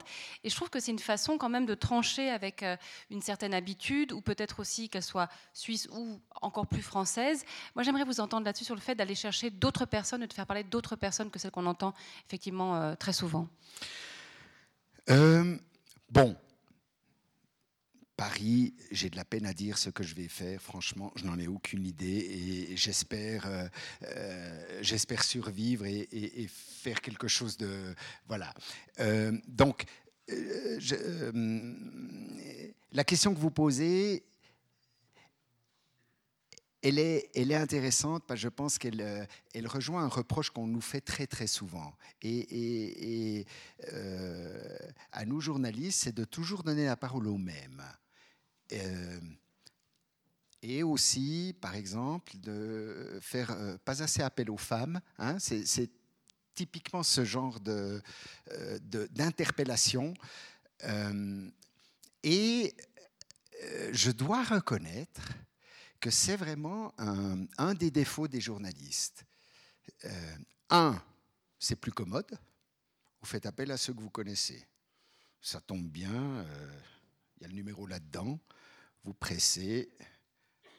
Si vous le ou la connaissez, euh, le contactez plus. Vous savez même ce qu'il va dire. Hein Euh, bon, j'entends c'est le pied, quoi. Hein voilà. Euh, et chercher des interlocuteurs, c'est vraiment. euh, euh, je rends hommage à une ex-collègue, ben, c'est une de celles qui a, qui a quitté la profession pour aller dans un service de presse. Elle, Jacquet, elle, c'était un débat euh, qui touchait à l'économie. Il y avait une réforme de la fiscalité qui était censée plaire euh, aux entreprises, mais qui euh, pouvait être défavorable pour certaines entreprises. Je je me souviens plus exactement. Et il y avait eu un papier dans le temps qui avait trouvé euh, une de ces entreprises. C'était des questions, voilà, c'était des questions d'héritage, n'est-ce pas? Ces, ces, situations où les impôts que vous devez payer peuvent menacer la, transmission d'une entreprise au sein de la famille et peuvent mettre en, danger l'entreprise. Voilà. Bon. Le temps avait trouvé quelqu'un et puis euh, ah c'est intéressant, vas-y. Euh, euh, et c'est elle qui le propose. J'ai envie de trouver un ou deux témoignages. Et puis trois jours Trois jours, elle a cherché. Téléphonait à toutes les chambres de commerce, on lui donnait des, exemples, elle téléphonait, c'était parce que, euh, etc. Euh, ou bien tout le monde lui disait Ah, mais dans le temps, il y avait euh, monsieur Tartampion là, pourquoi vous n'allez pas le trouver? J'ai lu. Ben non, on l'a lu dans le temps. Voilà. Alors, c'était à la fois c'était enquête intéressante parce que ça montrait qu'il n'y a pas autant de cas que ce qu'on croyait. Et puis, deux, elle a quand même fini par trouver un ou deux autres cas, euh, parce qu'elle s'est accrochée, puis que c'était pas facile. Parfois, elle tombait sur des gens qui voulaient pas témoigner, etc., etc. C'est beaucoup de travail pour, euh, pour chercher des interlocuteurs, et c'est évident que si on a un petit peu tendance parfois à, à toujours faire appel aux mêmes, c'est par paresse. L'autre élément, c'est ce qu'on appelle les bons clients. Notamment quand c'est dans la presse écrite, c'est pas trop grave. Vous pouvez rendre intelligent quelqu'un qui l'est pas forcément. À condition intelligente, entendons-nous. Vous pouvez euh, euh, euh, condenser un propos, le clarifier, servir exactement ce qu'il veut ou elle vous a dit, et, voilà. Hmm? Ah, chez nous, c'est plus difficile. Hein, et, quand vous invitez quelqu'un à un à un débat, la personne était intéressante, claire, euh, voilà. Elle arrive sur votre plateau et euh, elle s'effondre, euh, enfin elle s'effondre, elle, part dans des explications interminables, elle, arrive, voilà, elle, a peur de trop s'engager, au téléphone, elle, ah, tout d'un coup, elle trouve qu'il ne faut pas dire voilà, il faut dire quand même, ça pousse peut-être parfois des problèmes. Hein. Euh, bon, et puis euh, un propos, voilà. Puis vous avez les bons clients. voilà. Euh, alors l'exemple caricatural, c'était Monsieur Freisinger. Ou, voilà. Quand vous l'aviez sur votre plateau, vous saviez que puis, ça dope. Vous avez, vous avez des, ces stars, vous les avez sur votre plateau. Vous, vous, savez que vous, ça tapera ça, ça adopte l'audience. Alors, ça rejoint un peu ce que disait Madame. Hein. ça, c'est un, un de ces trucs où, euh, franchement, parfois, moi, je faisais un plateau de débat. Et puis, euh, quand j'en parlais avec mon, avec mon chef, il disait Mais ils sont chiants. Ils sont, ça va, ça va être, tu vas, tu vas, ça va être chiant, quoi. Cette espèce de peur de, euh, et puis, donc, il y a, l'autre côté pour parler des femmes. Allez, je vais, je vais être macho et, désagréable envers vous, mesdames. Euh, quand, vous, quand vous invitez des femmes, le taux de refus est... J'aurais dû faire une étude, hein, là, euh, j'y vais. Il est 120% euh, plus élevé. C'est-à-dire, euh, euh, ouais, il faut venir à une émission électorale, c'est un jour de votation. Est-ce que vous pouvez venir dimanche en plateau? Ça commence à, à, 13h, etc. Ah, mais non. Euh, moi, j'ai, le repas avec, avec ma mère et les enfants. non, c'est, important. Puis, puis à l'anniversaire de la petite ou je sais pas quoi. bon. Ben, les mecs, ils viennent. bon. Mais, alors ça, c'est un exemple. L'autre exemple, c'est euh, bien connu. Ah, mais euh, pourquoi vous téléphonez? Non, mais je, vous le jure. Hein. Pourquoi vous ne voyez pas plutôt avec le professeur euh, tel et tel moi, moi, je. Non, mais vous avez écrit un, livre là-dessus. Oui, mais vous savez, c'était il y a trois ans. les choses ont. Non, mais bon, elles n'ont pas changé. Et puis tout ce que vous me dites, c'est oui, mais je devrais, je devrais retravailler, etc. Enfin bon, ce besoin de tout maîtriser, tout savoir, de, de voilà. Or La ont- capacité à bluffer. Euh, Voilà, le, le- oui. Mais simplement la capacité à, à oser dire quelque chose, euh, oui, ou à bluffer. Il y, a, c'est- il y a aussi de ça. Mais parfois, simplement, elles sont hyper compétentes. Et elles, et, et- et- et- et elles refusent de l'admettre. Ou elles, elles- elles ont tellement besoin de, de- de travailler que ça leur demanderait un jour de boulot, puis elles ont du boulot, elles ont une famille, puis elles ne peuvent pas. Alors que si elles venaient comme ça, je peux vous dire, un débat à la télé. Non, mais je, me souviens de Linda Bourget. Elle, elle était tombée avec une, inter- une interlocutrice, mais passionnante. Elle me dit, mais elle veut pas témoigner alors qu'elle sait tout. Puis elle me dit, mais je dois retravailler, mais elle n'a rien à retravailler. Comme si nous, on faisait des thèses de doctorat au téléjournal. Ça saurait.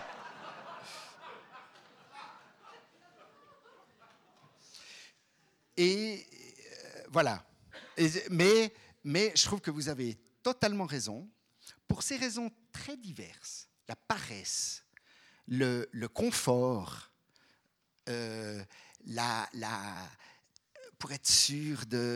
On a vraiment tendance à ne pas à ne pas élargir et, et- et aller chercher des gens. Et on a un petit peu tendance, il était bon celui-là, faut l'inviter, et à un peu se copier les, les, les, les uns les autres. Et je, et, je pense franchement, ça c'est, ça c'est vraiment une, une, une discipline, mais qui est difficile à avoir, euh, qui est- qui est- c'est, d'arriver à, à trouver. Je dis pas, moi je suis pas meilleur que les autres là-dessus.